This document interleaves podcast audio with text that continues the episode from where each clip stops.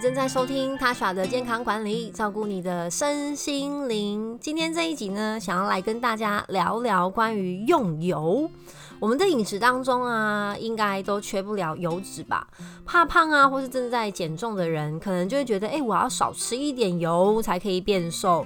甚至呢，有一段时间是不是吹吹起了水煮风？甚至呢，我之前在呃一些商业区走来走去的时候，中午时间啊，可以看到，哎，有一些便当，它主打水煮便当，好像水煮就跟呃健康画上等号。油脂有这么的可怕吗？其实呢。油脂算是我们身体的必需营养素，大家还记得必需营养素是什么意思吗？就是我们身体无法自行制造，可是呢却是一定需要的营养素。对我们的细胞来说，天哪，它对油脂可说是呢非常渴望。但是呢，不管是哪一种营养素，不管它多么的重要，品质跟分量都是我们要去注意的。所以油脂也是这样子的情况哦。我们平常呢，好，其实说。说实话，要吃到好吃的东西，各各位都知道吧？很香、很美味，好就的食物，其实都含有蛮高的油脂啊。就连大家喜欢的呃珍珠奶茶，天哪，我好喜欢讲珍珠奶茶哦，因为台湾实在太多手摇杯饮料了，它里面也是有满满的油脂哦。好，不管你是选鲜奶茶还是一般的奶茶，其实都是油脂啊，因为呃它会让你喝起来浓醇香啊，这种感受都是油脂哈。就算是天然。的嗯，牛奶它里面的油脂含量其实也是不少哦。好，那应该不会，你很少人用脱脂牛奶泡奶茶嘛？除非你是自己在家里做嘛。好，那你会发现那个味道其实蛮不一样的。好，对不起，那个珍珠奶茶的话题到这边结束哈。我们要来谈那个食用油。那从我们早期呢，哈，古早味印象中的阿妈。好，在厨房滋滋滋炸着的呃猪油哈，用猪皮哈，或是用鸡皮炸的这个猪油鸡油哈，然后一直到呢，哎，后来呃。有那种桶装的那种大豆沙拉油，一直到现在哇，你去卖场看，根本就可以说是一百种选择啊，好，可能还超过吧，我不是很确定。不过呢，前几年是不是发生了食安的事件，包含同叶绿素啊、黑心油啊、松水油啊、工业用油的混合，好，这一连串的食安问题，让我们都非常的担心，到底要怎么去选择这个食用油呢？然后后来又发现说，哦，原来不同的油要用在不同的呃用途，好像什么呃。凉拌啊，就可以用橄榄油啊。诶，可是为什么有人说，诶，炒菜也是要用橄榄油啊？那鸡油、猪油虽然这么香，可是它是不是绝对的不健康、绝对的不能吃呢？哦，这这一百一百零一个问题，十万个为什么这样？其实呢，嗯，选择好的油是非常重要的。那外食，我们就先谈外食好了。像这些食安风暴、食安的问题，其实大部分都是外食，好说，嗯呃，延伸出来的问题。因为毕竟现在大陆知道物价一直在涨嘛，通膨啊，啊，包含说，呃，前阵子也是在吵说啊，什么有名的餐厅要涨价啦，其实都是原物料的涨价。那为了要去压低成本，所以就会选择比较便宜的用油或是一些来源这样。那当然，好，我们常华人常说便宜没好货。一分钱一分货，这毕竟还是有几分道理啦。所以各位在外食的时候，当然我我的意思也不是说啊越贵越安全，这也不一定，真的是看店家的良心，看店家的良心。但呃一般来说，呃外食的话，除了他选择的用油品质之外，哈，我觉得量也是很大的问题。如果各位有在自己煮菜的话，就会发现，哎，我在家觉得，哎，我好像加了蛮多油的，但是去外面的话，它那个油更更更多更可怕，所以你就可以想象它这一道菜哦是加了多少的油。所以可以的话哈，我们外食尽量就选它本来烹煮就不需要太多油的，所以油炸、好热炒、快炒这些就尽量避开。然后呢，呃，甚至是我我有时候去吃家里附近的一个铁板烧，他们是可以。因为他们铁板烧是现点现做嘛，我就请他，哎，味道稍微淡一点，然后油少一点，哎，真的就是差很多。跟各位讲，真的差很多。如果你没有跟他说的话，黄金比例哦，那又油又香又咸。可是我后来请他，就是哎，都少加一点的时候，那个味道就明显。差很多，所以你就可以想象它那个量哈，其实就会有明显的差别。如果可以请店家这样制造的话，虽然你一开始可能觉得有点不太好意思哈，是不是有点麻烦到人家？其实不会啦，因为像这样子个别的呃制作的餐点，好就请店家稍微注意一下，这都是为了我们的健康着想哈，就日积月累的。那油脂分成这么多种，我们到底呢啊要怎么去分辨它？到底怎么样好不好啦？我们先认识一下油脂。油脂其实呢，它里面的成分可以说分成三种：饱和脂肪。单元不饱和脂肪酸以及多元不饱和脂肪酸，那大部分的油其实就是比例的不同。像动物油，我们印象中，哎，它很不健康，就是因为它的饱和脂肪酸的比例很高，好，超过一半，好，五十四 percent。我，这是参考那个台湾癌症防治网的表格。那猪油呢，也是呃，饱和脂肪酸高达了百分之四十。这其实比例就是算高，那它们有一个特点，好，不管是牛油、猪油、鸡油，好，饱和脂肪酸很高的，还还有动物性的奶油，好，跟植物性的嗯奶油，像椰子油，好，这个呢在室温下放置之后呢，它会变成固体，这个就是饱和脂肪酸的特性，好，就是室温下会是固体，表示它相当的稳定，可以这样说吗？好，就是呃就凝固了。那各位可以想象哦，诶，饱和脂肪酸吃多了会有什么样的问题？它会凝固，所以它就有可能诶，在我们血管当中不小心就呈现了一个凝固的状态，maybe 就有这个可能哈。那其他呢？好，橄榄油也不是说百分之一百的健康，这还是要看它烹煮的方式。不过呢，像是呃橄榄油、芥花油、哈花生油、芝麻油、葡萄籽油等等这一些呢，它是呃单元跟多元不饱和脂肪酸的比例哈比较高。那我们怎么样来做简单的分辨呢？好多元不饱和脂肪酸呢，其实就是大部分的植物油，包含说红花籽油、葵花油、玉米油、大豆油等等。它不管是在冰箱还是室温呢，都不会凝固。然后这些呃植物油，只要是植物油都不含胆固醇，所以理论上比较不会堵住血管。不过呢，建议呀，多元不饱和脂肪酸占我们一天的热量摄取的十 percent 以下，十 percent 以下其实。蛮不容易的，各位，因为一公克的油脂就含有九九大卡，一公克就含有九大卡啊！我最近呢，就是去报名了一个烹饪课，那我我选的是料理，就是想说这样比较实用哦，可以在家试图当一个贤惠的 贤惠的太太，其实就只是想煮给自己吃啊。那在烹饪课当中去。量测一些材料原料，这个很很重要嘛？你就发现说，天哪，这个一加哈，这个油啊、糖啊都会加到这么多，所以你说呃，多元不饱和脂肪酸这些植物油，乍看之下好像是对健康比较好，可是呢，它还是要去注意这个分量，十 percent 的热量其实很容易就超过了。所以我还是再次提醒大家，外食真的，你平常你觉得你自己好像没有特别吃什么哈，好像没有不特别不健康，你甚至啊不太吃鸡排，但是莫名其妙健康就出问题了。其实就是因为我们自以为这样好像看起来没什么。但如果你真的学会烹饪，不管是做蛋糕、做面包、做料理，你就会发现外食真的很可怕。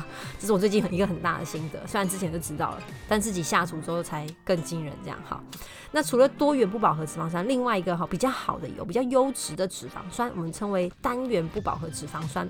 这种类型的脂肪酸呢，它比呃多元不饱和脂肪酸还要更呃稳定，也就是说它烹饪的时候呢，比较不容易产生一些过氧化物，而造成我们血管的伤害。那甚至它本身有降低胆固醇的功能，像是苦茶油、橄榄油、芥花油等等的。那一般来说呢，建议饮食当中啊，单元不饱和脂肪酸好可以多过多元不饱和脂肪酸的使用。像我都半强迫我妈妈就是使用苦茶油，一来是我个人蛮喜欢苦茶油的味道，还有一个就是清香。然后二来是因为呢啊，我知道苦茶油真的是。比较好哈的烹饪油哈比较安全。那每一个食用油呢，其实都有它的发发烟点，就是呢你放在锅子里面煮，它慢慢开始冒烟的呃情况。那根据维基百科的解释，我们来参考一下，发烟点呢其实就是指说。呃，这个油开始加热之后呢，它产生烟的最低的这个温度，在这个时候呢，一些挥发性的物质，像是水呀、游离脂肪酸呐，好一些呃短链你在油品当中的产物，它都可以，它都会散发出来。所以发烟点也是代表这个油它开始有一些变化了。那它。也容易在这个时候呢产生各种有害于我们健康的物质，好致癌物。所以发现点其实很重要。像你说好蛋，它开始变化，就是从生的煮成熟的，它是不可逆的，它是不可逆的。那尤其是蛋白质在高温烹煮的情况之下，跟油结合，很容易产生一种致癌物质，叫做 AGE。总之呢，各种这样因素呢 加起来，我们要特别注意发烟点，去选择我现在做什么烹饪，好要要用什么样的油脂。好，那我们比较常听到的一些啊油类，像亚麻籽油，它的发烟点是一百零七度 C，所以不太适合呢。太煮太久，煮太久的呃料理，那花生油哈，它的呃发烟点更低。如果是未精制的花生油的话，是一百六十度，精制过的是两百三十二。所以如果是精制过的花生油，比较适合高温的长稍微长一点时间的烹煮。不过，嗯，它是属于多元不饱和脂肪酸，所以也不建议就是吃到太多。那芥花油呢？好，精致过的话是两百四十二度 C，好，所以也是适合那个呃中火去炒去煎。那橄榄油呢？好，我们来多花一点时间聊聊橄榄油好了。它分成非常多的等级嘛，初榨啊，呃，跟特级啊，还有一些薄油啊、精致啊的橄榄油啊等等。好，基本上呢，特级初榨比较适合凉拌、水炒、中火，好，不要煮太久。那如果是精致过的，好，它就可以比较呃用来煎，好，那它的平均的发烟点呢，呃，初榨的话是一百九十九度 C，那精致过的是两百三十度 C，好，可是关键其实就是我之前有听一个老师讲过，他就算主打初榨，好，呃，那它的这个制造的环境跟它萃取的过程，你还是非常难去监督。总之，他就是建议大家不要买太便宜的橄榄油。不要买太便宜的橄榄油，好。那接下来就是我个人最喜欢的苦茶油啦。苦茶油呢，它没有分精致跟非精致，没有这么多呃细节要去注意。基本上苦茶油的发烟点呢，就有这个两百五十度 C，两百五十二度 C，很安全，它可以。说是被称为万用油，凉拌也可以。好像如果你有那种呃面线，是不是拌一点苦茶油就很好吃？水炒当然很 OK，水草是安全的，可以煎，甚至可以用来炸。好，是这个有点重本啦。那炒啊也都没有问题。所以如果你真的不确定怎么选择，不确定这个呃油脂，那苦茶相对它比较比较安全，好比较万用，然后很多市场啊、超市啊也都买得到。好，它呃。的味道不是每个人都喜欢啦，我知道哈。不过我个人真的蛮推荐这个苦茶油的。好，那芝麻油呢？好，有些人喜欢它的味道，如果是精致过的话，它的。发炎点是两百三十二度，所以也是可以用来中火炒。好，那大豆油大家就要注意一下。好，在呃超市卖场蛮多这个精致的大豆油，它的发烟点是两百三十二度。不过呢，它的多元不饱和脂肪酸的比例呢高达了六十 percent。好，相对呃对它就是呃多不饱和脂肪酸，不是也不建议吃到太多。那刚刚前面讲的花生油、芥花油、橄榄油。跟呃苦茶油是属于单元不饱和脂肪酸，它在一天当中摄取的比例呢可以比较高。好，那多元不饱和脂肪酸要低于十 percent，所以如果你真的很搞刚啦，真的很搞刚的话，可以一部分的菜用多元不饱和脂肪酸，一部分的菜用单元不饱和脂肪酸，因为呃苦茶油这个单价比较高。那呃我个人其实不是很很喜欢花生油。可我个人哦，这个是单个人立场，因为我不喜欢花生。然后呃，我觉得芥花油也比较难买到那种品质好的。品质怎么分呢？基本上塑胶透明的瓶子装着的这种，我就尽量不会去选择。